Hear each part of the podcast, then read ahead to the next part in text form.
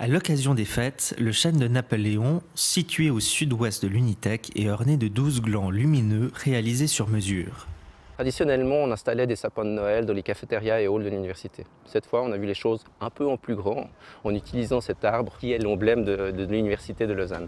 Il s'agit évidemment de faire une décoration aussi différente. Nous n'avons pas installé des boules de Noël et des traditionnelles guirlandes, mais nous avons retenu de faire des glands un peu à la pop art, soit des glands surdimensionnés. Cette décoration de Noël fait honneur à un arbre historique. Il aurait été planté en souvenir du passage à Dorigny le 12 mai 1800 de Napoléon Bonaparte.